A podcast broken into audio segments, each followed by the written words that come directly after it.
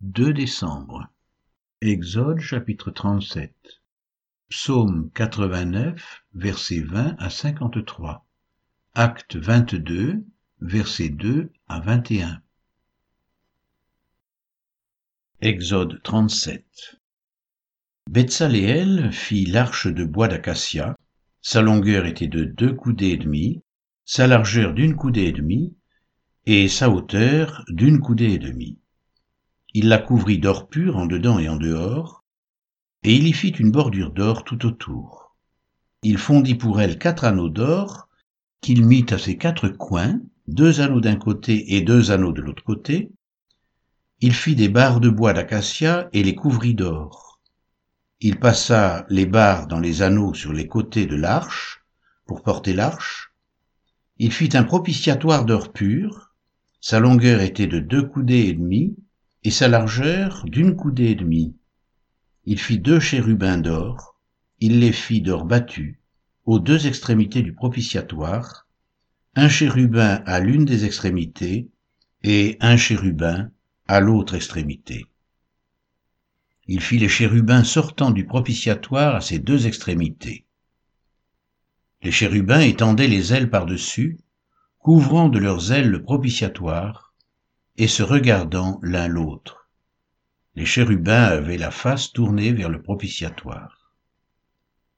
Il fit la table de bois d'acacia, sa longueur était de deux coudées, sa largeur d'une coudée, et sa hauteur d'une coudée et demie. Il la couvrit d'or pur, et il y fit une bordure d'or tout autour. Il y fit alentour un rebord de quatre doigts, sur lequel il mit une bordure d'or tout autour. Il fondit pour la table quatre anneaux d'or, et mit les anneaux aux quatre coins, qui étaient à ses quatre pieds. Les anneaux étaient près du rebord, et recevaient les barres pour porter la table. Il fit les barres de bois d'acacia et les couvrit d'or, et elles servaient à porter la table. Il fit les ustensiles qu'on devait mettre sur la table, ses plats, ses coupes, ses calices et ses tasses pour servir aux libations il les fit d'or pur. Il fit le chandelier d'or pur, il fit le chandelier d'or battu, son pied, sa tige, ses calices, ses pommes et ses fleurs étaient d'une même pièce. Six branches sortaient de ses côtés, trois branches du chandelier de l'un des côtés, et trois branches du chandelier de l'autre côté.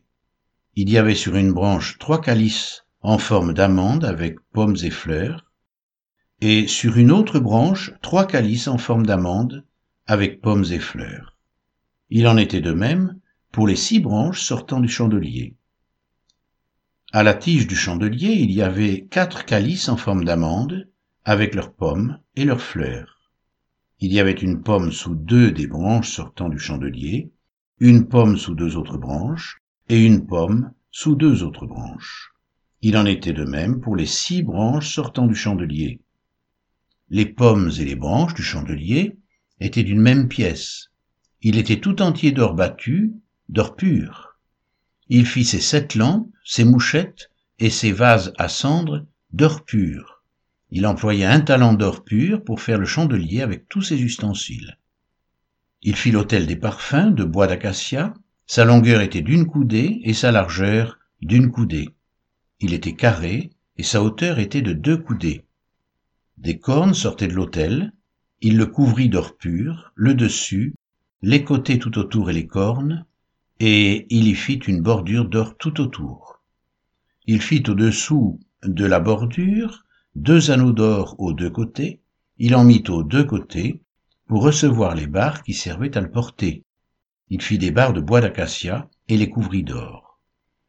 Il fit l'huile pour l'onction sainte et le parfum odoriférant, pur, composé selon l'art du parfumeur.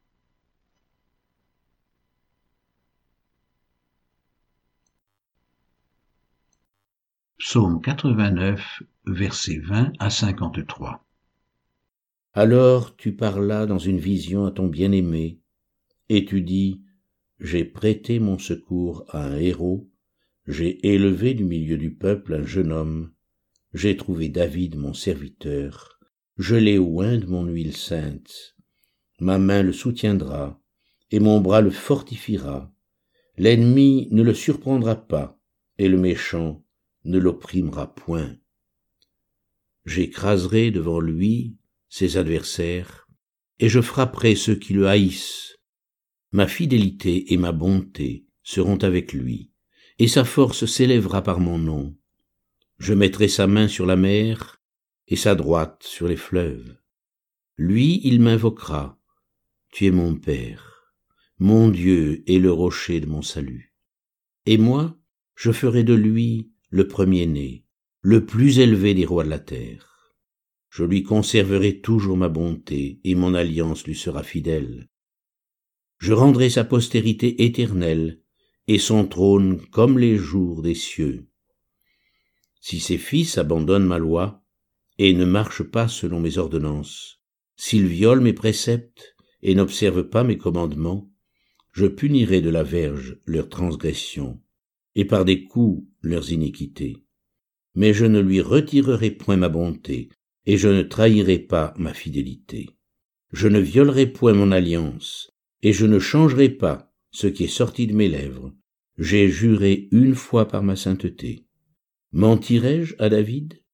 Sa postérité subsistera toujours. Son trône sera devant moi comme le soleil. Comme la lune, il aura une éternelle durée. Le témoin qui est dans le ciel est fidèle. Et pourtant, tu as rejeté, tu as repoussé, tu t'es irrité contre ton oin, tu as dédaigné l'alliance avec ton serviteur, tu as abattu, profané sa couronne, tu as détruit toutes ses murailles, tu as mis en ruine ses forteresses, tous les passants le dépouillent, il est un objet d'opprobre pour ses voisins, tu as élevé la droite de ses adversaires, tu as réjoui tous ses ennemis, tu as fait reculer le tranchant de son glaive, et tu ne l'as pas soutenu dans le combat. Tu as mis un terme à sa splendeur, et tu as jeté son trône à terre. Tu as abrégé les jours de sa jeunesse, tu l'as couvert de honte. Jusqu'à quand, éternel, te cacheras-tu sans cesse, et ta fureur s'embrasera-t-elle comme le feu? Rappelle-toi ce qu'est la durée de ma vie, et pour quel néant tu as créé tous les fils de l'homme. Y a-t-il un homme qui puisse vivre et ne pas voir la mort, qui puisse sauver son âme du séjour des morts? Où sont, Seigneur, tes bontés premières, que tu juras à David dans ta fidélité? Souviens-toi, Seigneur, de l'opprobre de tes serviteurs. Souviens-toi que je porte en mon sein tous les peuples nombreux. Souviens-toi des outrages de tes ennemis, ô Éternel, de leurs outrages contre les pas de ton oin. Béni soit à jamais l'Éternel. Amen. Amen.